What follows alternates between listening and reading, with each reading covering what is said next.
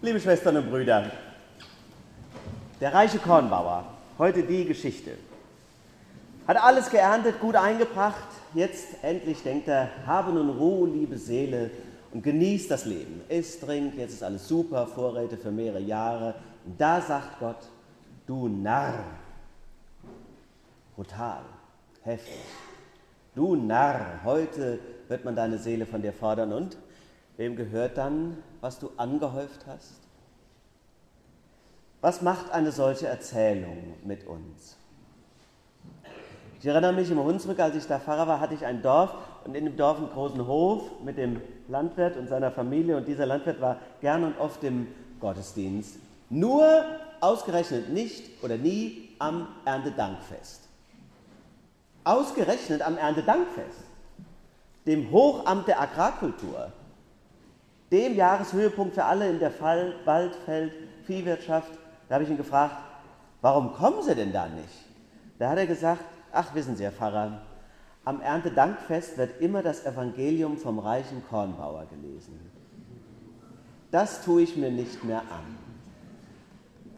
Da wird wieder das Bild vom reichen Bauern bestätigt, der fett und geizig von den großen Subventionen lebt und den dicken Reibach macht. Donnerwetter, habe ich damals gedacht. Wahnsinn, dass sich dieser Mann so vom Evangelium betreffen lässt. Er war von dem Schriftwort wirklich gekränkt. Aber sage ich, Sie sind doch als Bauer gar nicht persönlich gemein. Es geht doch um uns alle, um unsere Gottvergessenheit und die Lebenshaltung dahinter, die Hartherzigkeit, das ewige Besitzstreben, das Verdrängen von Tod und Vergänglichkeit. Die Geschichte ist doch nur ein Bild für das, was, worum es Jesus geht, woran er uns erinnern will, was er erwartet von uns. Ja, ja, Herr Pfarrer, sagt er, lassen Sie gut sein. Ich komme ja sonst oft genug. Tja, seine Worte haben mir Eindruck gemacht.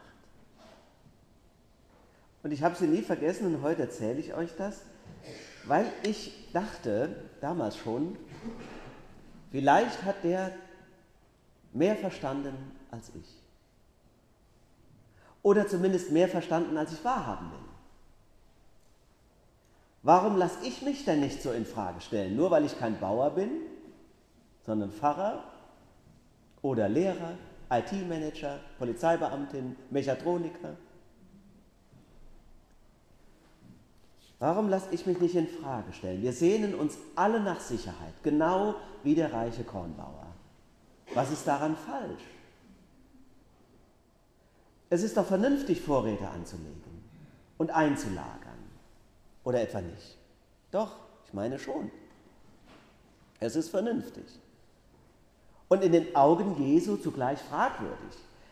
Warum denn? Weil du sollst dich nicht auf die irdischen Dinge verlassen und dich absichern wollen, sondern ganz auf Gott.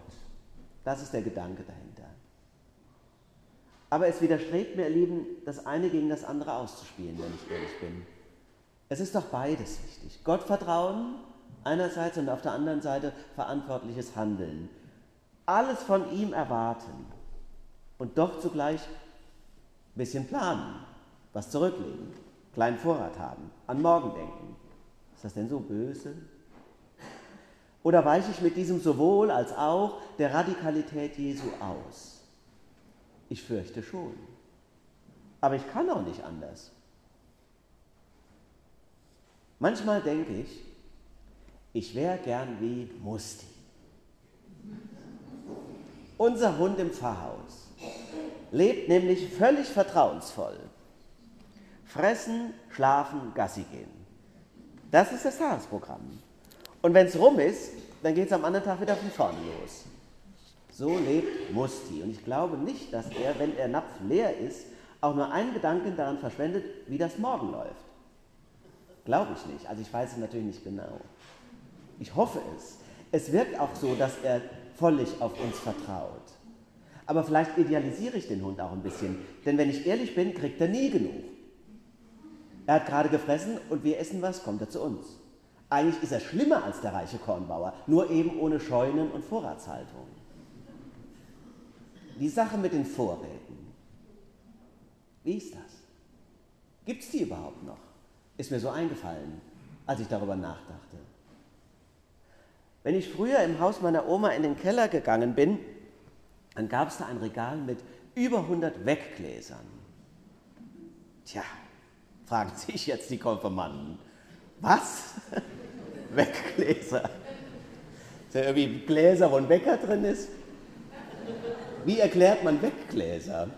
Also liebe Konfis, Weggläser sind die Fertiggerichte der Steinzeit. Tja, könnt ihr nachher mal fragen. Das sind so Gläser mit so einem Gummi, diese ekelhaften Gummis, hast du dran gezogen, manchmal sind sie so, sowieso aufgewesen. Und das Obst da drin war schon braun und. Ah. Und die Oma hat immer gesagt, schmeckt super. Die Weggläser. Es gab die Speisekammer, gab noch eine richtige Speisekammer. Da waren auch wirklich Sachen drin.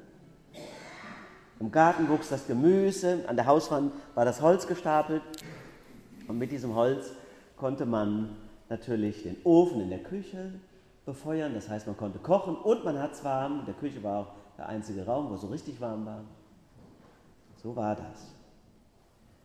Ja, ihr Lieben, bei meiner Großmutter hätte man locker einen Streik der Supermärkte überlebt.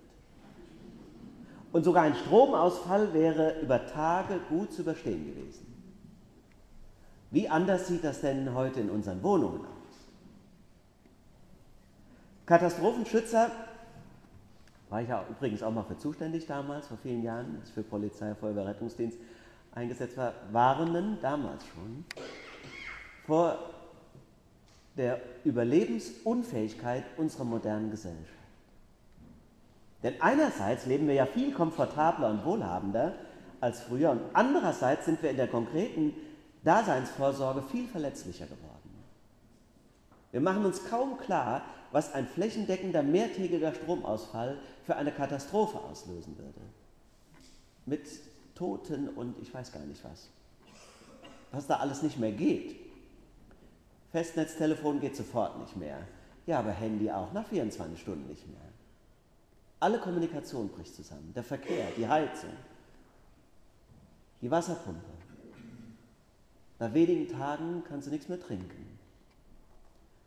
Und die gewagte Energiewende mit dem Verzicht auf Atomstrom und Braunkohle ist natürlich nicht gerade sehr sicherheitsrelevant vielleicht.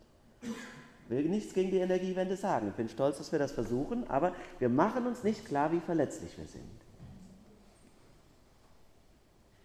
Oder Lebensmittelknappheit. Kaum einer weiß noch, wie man eine Ziege melken muss, wie man ein Huhn schlachtet oder wie man Kartoffeln anbaut. War die für die Oma völlig klar. Und auch noch im Hunsrück vor 20 Jahren, als ich da Pfarrer war. Die Kompetenz meiner Großeltern, eine Krise zu überstehen, war weitaus größer als unsere heute. Sie wurde ihnen aber auch mehrfach leidvoll abverlangt. Vielleicht sind die Großeltern auch deshalb nie auf die Idee gekommen, dass sich ohne Gott genauso leben lässt. Ich meine ja, sie konnten besser für sich und andere sorgen und haben trotzdem am Glauben festgehalten. Und bei uns ist umgekehrt. Wir verlassen uns darauf, dass immer alles da ist, ohne zu checken, wie das gehen kann und haben dafür Gott abgeschafft. Die zivilisatorische Entwicklung der vergangenen Jahrzehnte ist auch eine Geschichte unserer Entfremdung. Eine Entfremdung von der Natur, eine Entfremdung untereinander, wer kennt noch seine Nachbarin und weiß, wie es ihr geht, und eine Entfremdung von Gott. Eine dreifache Entfremdung. Und ich musste denken, der alte Slogan, zurück zur Natur, hat mehr Weisheit als gedacht. Im weiteren Sinne geht es nämlich meiner Ansicht nach darum, unsere Angewiesenheit neu zu entdecken. Wir sind angewiesen. Wir brauchen einander. Wir brauchen die Schöpfung und wir brauchen Gott. Unsere Verbundenheit mit der Schöpfung, mit dem Schöpfer, unsere Beziehungen untereinander, die müssen wir neu fruchtbar machen, wiederentdecken, stärken. Das wird uns leben lassen, gelassen und froh. Ich meine, obwohl man es leicht so interpretieren könnte, das Evangelium von heute nicht die Vorräte sind unser Problem, sondern unsere Selbstsicherheit. Unsere vermeintliche Unabhängigkeit, die uns vorgaukelt, es ginge auch ohne den anderen, ohne die Schöpfung und ohne den Schöpfer. Du Narr, spricht Gott im Evangelium den Kornbauern an. Du Narr, ja, wir sind Narren. Närrinnen und Narren, leider nicht nur an Karneval. Du Narr, spricht Gott den reichen Kornbauern an, der sich nur auf sich selbst verlässt und dabei nicht merkt, wie verlassen er ist. Spätestens der Tod oder wenn er näher rückt, offenbart unsere große Bedürftigkeit. Aber so lange muss man doch nicht warten. Das kann man doch schon vorher zugeben und klarkriegen. Und das will Gott auch, dass du spürst, du bist bedürftig und wenn du es teilst und offenbarst, wirst du erfüllter und verbundener leben. Wir leben nicht aus uns heraus. Unsere Unabhängigkeit ist eine Illusion. Unsere Autonomie ist eine Chimäre. Wir leben nur aus der Verbindung. Die Anhäufung von Besitz, die ja auch kritisiert wird in dem Gleichnis vom Kornbauern, ist eine Versuchung, diese Verbindungen, in denen wir leben, zu leugnen. Ein Versuch, vielleicht doch unabhängig sein zu können, nicht teilen zu müssen, die Schäfchen im Trockenen zu haben, alleine durchzukommen. Aber wir kommen nicht alleine durch. Niemand. Da reicht ja schon ein Bizepssehnenabriss, um zu merken, wie schrecklich hilflos man ist, eigentlich. Und wie hilfsbedürftig.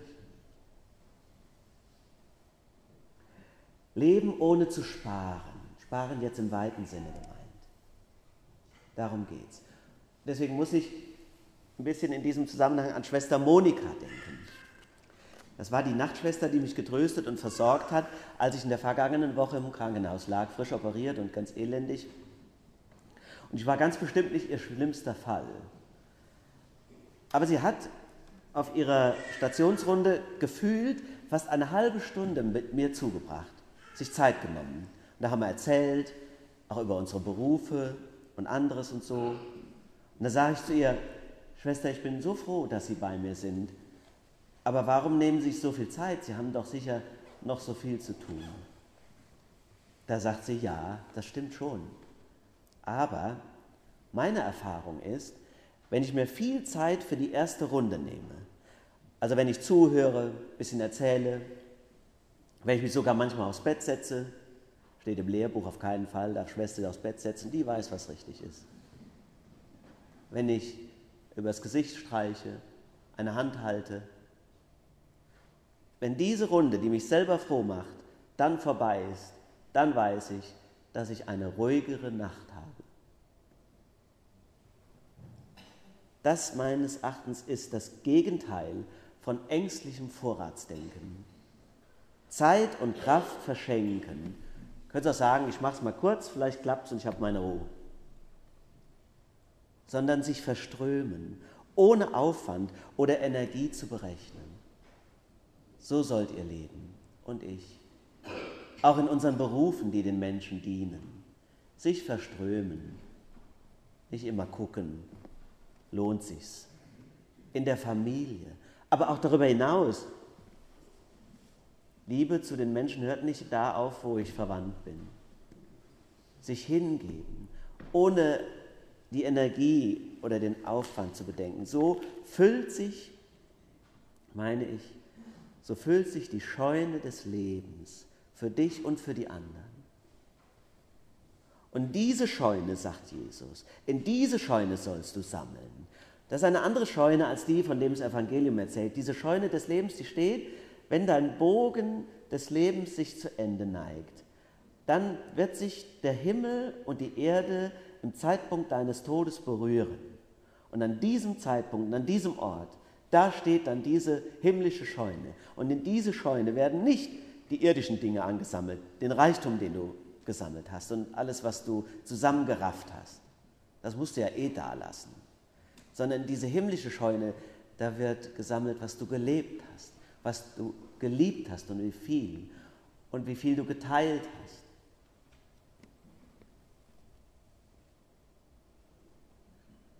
Dann ist die große Verheißung, kommt die Ruhe nach der Arbeit. So ein bisschen wie bei Monika, der Schwester. Wenn unser Leben zu Ende geht, dann kommt die große Ruhe nach der schweren Arbeit. Und du wirst sein in Geborgenheit und Frieden. Herr, mach uns reif für deine Ernte.